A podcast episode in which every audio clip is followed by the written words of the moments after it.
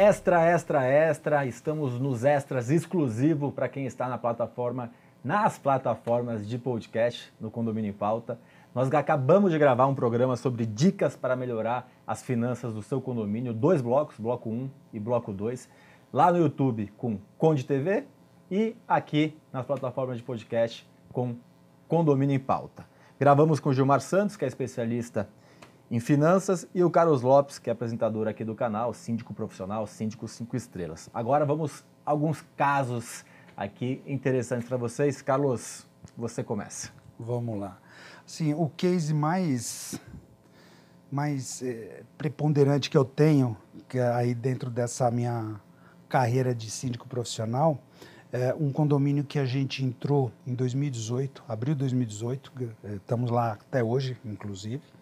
É, e eu digo que é preponderante porque foi o caso mais, da, do ponto de vista financeiro, mais gritante.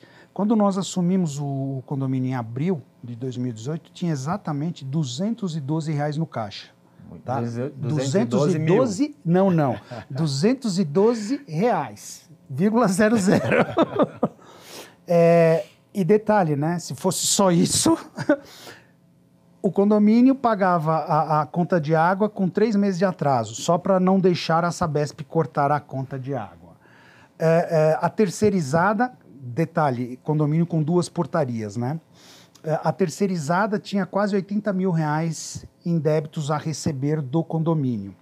O contrato da terceirizada previa uma multa de 10%, ou Tranquilo. seja, se pagava todo mês o valor, o valor do contrato era de aproximadamente 50 mil reais, tá? Isso em abril de 2018. Pagava 55. se pagava todo mês 55 e sempre com atraso, certo? Uh, que mais?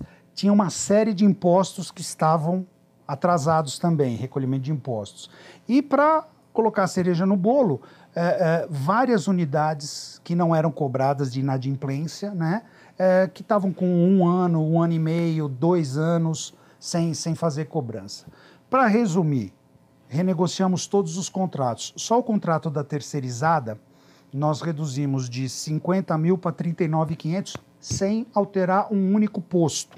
Ou seja, estamos falando aí de uma economia de 10 mil mês, tá?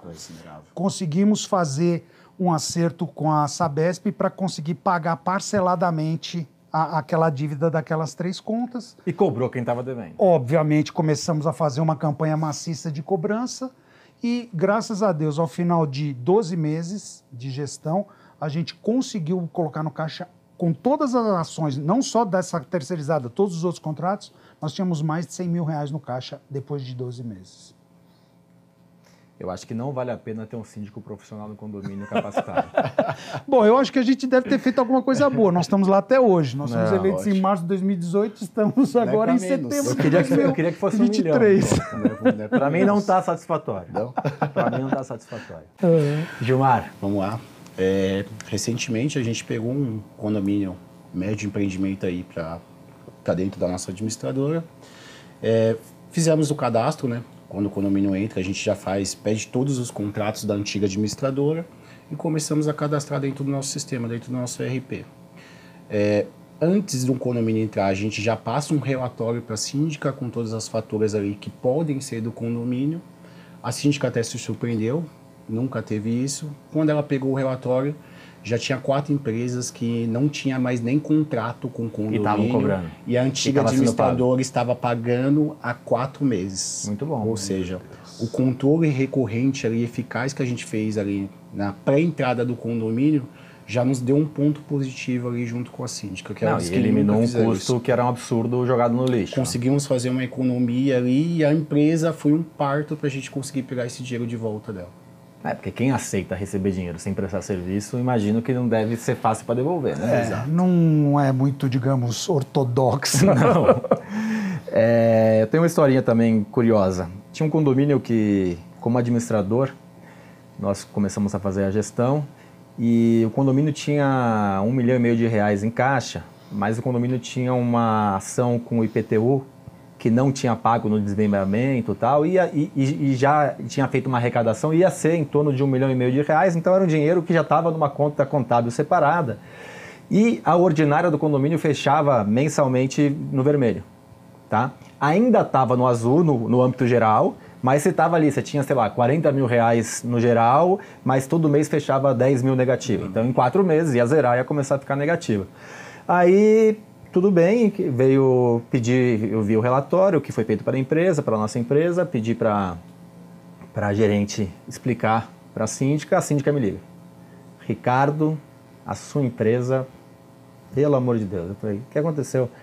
Até a sua empresa entrar nesse, nesse, condomínio, a gente só fechava no, no azul. Ela começou aqui, agora sempre fecha no vermelho. Aí eu falei, não, senhora, não é que sempre fecha no vermelho e fechava no azul. Seu condomínio, em âmbito geral, ele está no azul. Mas ele tem um milhão e meio de reais por uma dívida de IPTU que tem um acordo para ser costurado, que está sendo feito. E a ordinária ainda está no azul, mas ele está fechando o mensal negativo. Então a gente está te alertando que vai vir para o negativo. Então a falta de compreensão e ela falou que a culpa era da administradora, porque a outra administradora não tinha alertado ela e vinha com aquele número maravilhoso, 1 milhão 550, 1 milhão 500, e ela achando que estava voando. Uhum. E na verdade não estava. Mas é curioso porque a falta de entendimento, ou às vezes de não querer entender, né? É igual quando você chega em casa, tá com a sua mulher com o vizinho, você vai lá e vende a cama, né? O problema é a cama. Essa cama aqui não dá. Vamos trocar a cama porque essa cama aqui não vai funcionar. Então, acho que duas, três histórias aqui bacanas. Carlos, obrigado. Imagina, eu que agradeço. Gilmar, obrigado. Eu que agradeço. Muito obrigado. Se você não assistiu o bloco 1 e o bloco 2 do programa de finanças, como melhorar as finanças no seu condomínio, clica aqui nos nossos, nas plataformas de podcast ou vai lá para o YouTube na Conte TV que tem, além desses dois programas, esses dois blocos, temos também mais de 1.700 programas gratuito para vocês. Um abraço, um beijo a todos.